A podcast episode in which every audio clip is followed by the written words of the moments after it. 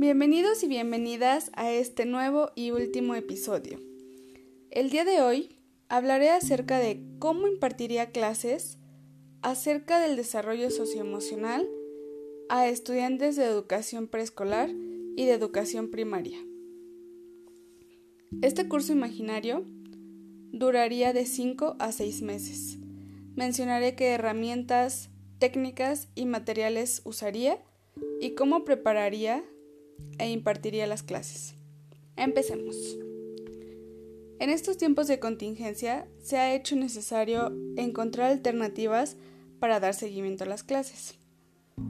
Todos nosotros y nosotras hemos sido testigos de los esfuerzos que han hecho los y las docentes para continuar con el proceso de enseñanza mediante diversas plataformas o aplicaciones. Ante esto, ha surgido también la necesidad de planificar las clases para un entorno virtual o en línea con las propias particularidades que esto lleva. Impartir clases de manera virtual es más complicado que impartir clases de manera presencial porque no siempre se cuenta con el apoyo de los alumnos o alumnas, padres de familia, y si se cuenta con el apoyo pero no con los recursos, es lo mismo. O sea, no, no podríamos contar con esos alumnos o alumnas. Los pasos que mencionaré están divididos en tres, refiriéndose a lo que se hace antes, durante y después de las clases. Empecemos con lo que se realiza antes de las clases. El paso número uno es elegir qué plataforma educativa se utilizará. Esto pensando en los alumnos y alumnas y en qué posibilidad tienen de utilizar cualquiera de las que se elija. Es preciso tener en cuenta también la cantidad de alumnos y alumnas que estarán en la clase, así como el tiempo que durará, por lo que es necesario elegir cuidadosamente la plataforma o medio que mejor convenga. En mi caso, utilizaría Google Meet, o Zoom, porque considero que son plataformas que se pueden utilizar de una manera muy fácil y en las que como docente tengo oportunidad de compartir videos, presentaciones, imágenes, etcétera, de una manera muy fácil. Y a los alumnos no les costaría mucho trabajo ingresar a las clases. El paso número 2 es realizar pruebas. Una vez elegida la plataforma, la aplicación o el medio, realizaré pruebas. Esto me ayudará a minimizar la posibilidad de imprevistos o fallas al estar en clase. Puedo controlar lo que está en mis manos, este, que no fallen los videos, el audio de los videos, las imágenes, las presentaciones, etc. Pero el Internet no está en mis manos. Si falla el Internet, eh, ya sea de mi parte o de parte de los alumnos, está fuera de nuestro control. Y también podré probar diferentes plataformas para así poder elegir con mayor certeza la que mejor se acomode a mis necesidades. Las pruebas las realizaré en las plataformas que ya elegí, que son Meet o Zoom, y esto lo haría con ayuda de algún amigo familiar y probaría compartir videos, imágenes, podrían ser películas, presentaciones, etc., para asegurarme de que no va a fallar y de que se ve de manera correcta. Pasando al paso número 3, sabré qué tema impartiré. Al saber el tema de la clase, tendré que decirlo a los alumnos y alumnas, así como el propósito de la misma. Los alumnos y alumnas sabrán de qué tratará la sesión y todo lo que se espera de cada uno y cada una de ellas, por lo que podrá, podrán estar mejor preparados perdón, para tomarla y tendrán mayor seguridad. El tema que impartiré a lo largo de los cinco o seis meses será el desarrollo socioemocional. Em, considero que es un tema amplio, ya que abarca muchas cuestiones personales, sociales, emocionales, etc. Algunos temas a tratar son definición o definiciones de qué son las emociones, qué tipos de emociones existen, Em, tengo positivas, negativas y básicas. ¿Qué es la conciencia emocional? ¿Cómo podemos alcanzar la conciencia emocional? ¿Quién descubrió las emociones? ¿Quién definió las emociones? Las emociones según varios autores. ¿Qué es el desarrollo socioemocional? Etcétera.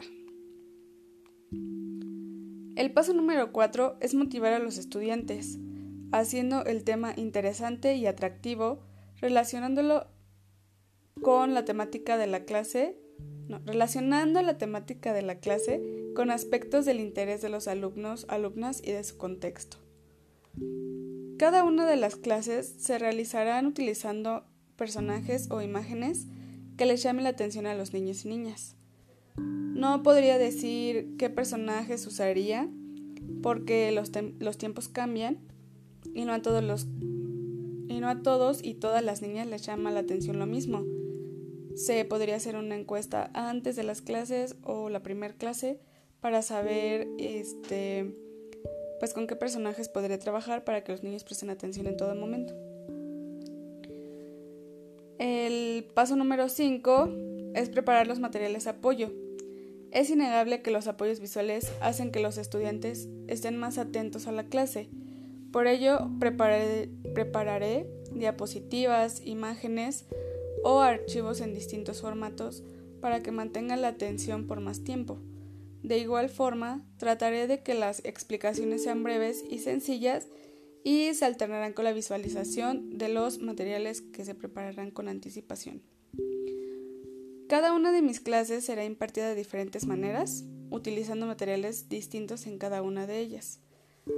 Podría planear que cada semana cambiemos de materiales, tal vez sea una, una semana con presentaciones, otra con infografías, otra con mapas mentales, mapas conceptuales, videos, etc.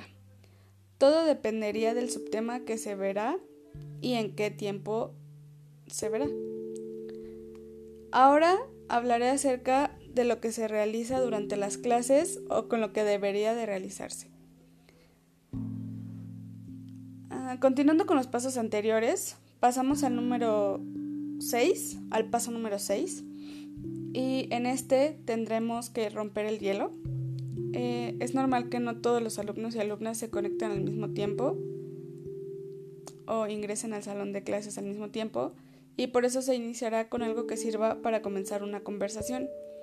Puede ser un meme relacionado con el tema, una pregunta o trivia y con ello daré tiempo a que los demás compañeros y compañeras se puedan ir uniendo a la clase y se fomentará la interacción y atención de todos ellos y ellas.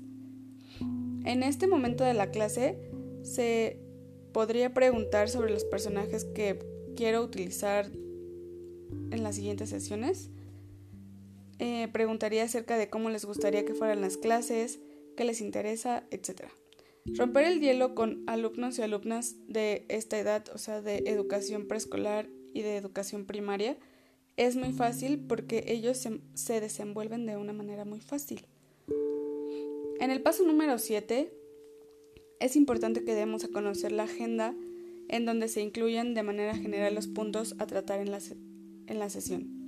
De esta forma, si ocurren inconvenientes y algún alumno o alumna se llega a desconectar o a salir, al regresar podrá reincorporarse sin dificultad.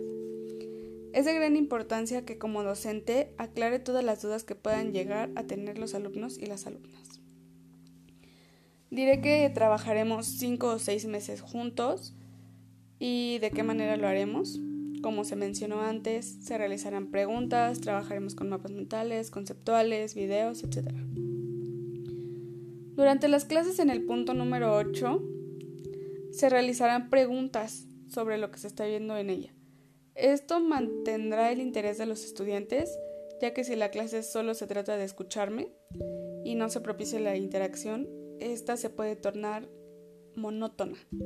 Es importante que las preguntas se preparen con anticipación y que vayan orientadas a la comprensión de la temática que se está analizando. Se podría preguntar por el tema ya elegido si conocen las emociones, cuáles son las emociones, qué conocen acerca de las emociones, mm, qué los hace felices, qué los hace tristes, qué los hace enojar, si han visto alguna película sobre las emociones, etc.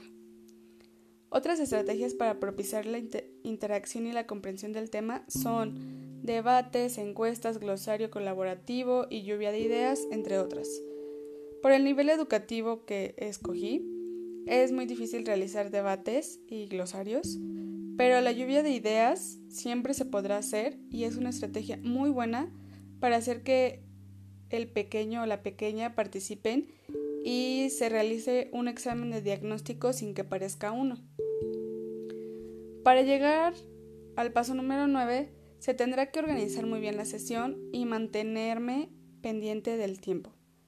Es importante prever cuánto durarán las diapositivas en el video, las diapositivas, perdón, el video o las lecturas que se van a emplear, así como las preguntas o evaluación que implementaré. Esto ayudará a reducir la posibilidad de imprevistos al mínimo. Esto se planeará y se verá dependiendo de cuánto tiempo tengan que durar las sesiones.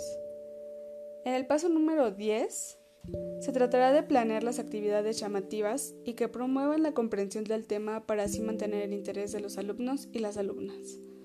No es lo mismo pedir un escrito de mil palabras acerca de la independencia de México a pedirles que tomen cinco fotografías y que las compartan en la plataforma para comentar. Al hacer la actividad más llamativa, los alumnos y alumnas se motivan y además se facilita la revisión por parte del docente, o sea que debemos de buscar actividades que se les faciliten a los estudiantes y a nosotros. Hablando del penúltimo paso, se hace referencia al 11. Eh, es más fácil que se pierda la atención en clases virtuales, por ello es indispensable que durante ella se mantenga el interés de los estudiantes para evitar que se distraigan y así poder aprovechar el tiempo. Es importante realizar actividades que distraigan un poco a los estudiantes durante las clases para mantener la atención en ella. Realizar pausas activas es una buena opción. Y llegamos al último paso. ¡Qué emoción! El paso número 12 y el último habla acerca de realizar una encuesta. Esta encuesta me va a permitir a mí como docente recibir comentarios de los estudiantes. Podré preguntar qué aprendieron, qué les pareció la sesión, qué les gustó y qué se podría mejorar entre otras cuestiones. La retroalimentación que reciban me permitirá planificar aún mejor las siguientes sesiones. El tema de desarrollo socioemocional en niños y niñas es muy importante y por eso lo elegí, porque desde pequeños debemos aprender a autorregular nuestras emociones, debemos aprender a querernos y a saber qué podemos hacer para regular las emociones que se presenten a lo largo de nuestra vida. Y enseñarle esto a los alumnos y alumnas nos ayudaría a evitar muchísimas tragedias que puedan llegar a pasar a lo largo de, su vida. Y por último, impartir clases virtuales o en, en línea o presenciales requiere de un cuidadoso proceso de planificación en el cual se toman en consideración ciertos factores específicos. Como te habrás dado cuenta, no solo es trasladar las actividades de una planeación al aula o a alguna plataforma o algo por el estilo, sino que tiene sus características particulares. Por ello, es necesario que conozcamos algunos aspectos que nos ayuden a llevarlas a cabo de manera efectiva. Espero que te haya gustado tanto este episodio, tanto como a mí. Nos vemos pronto. Adiós.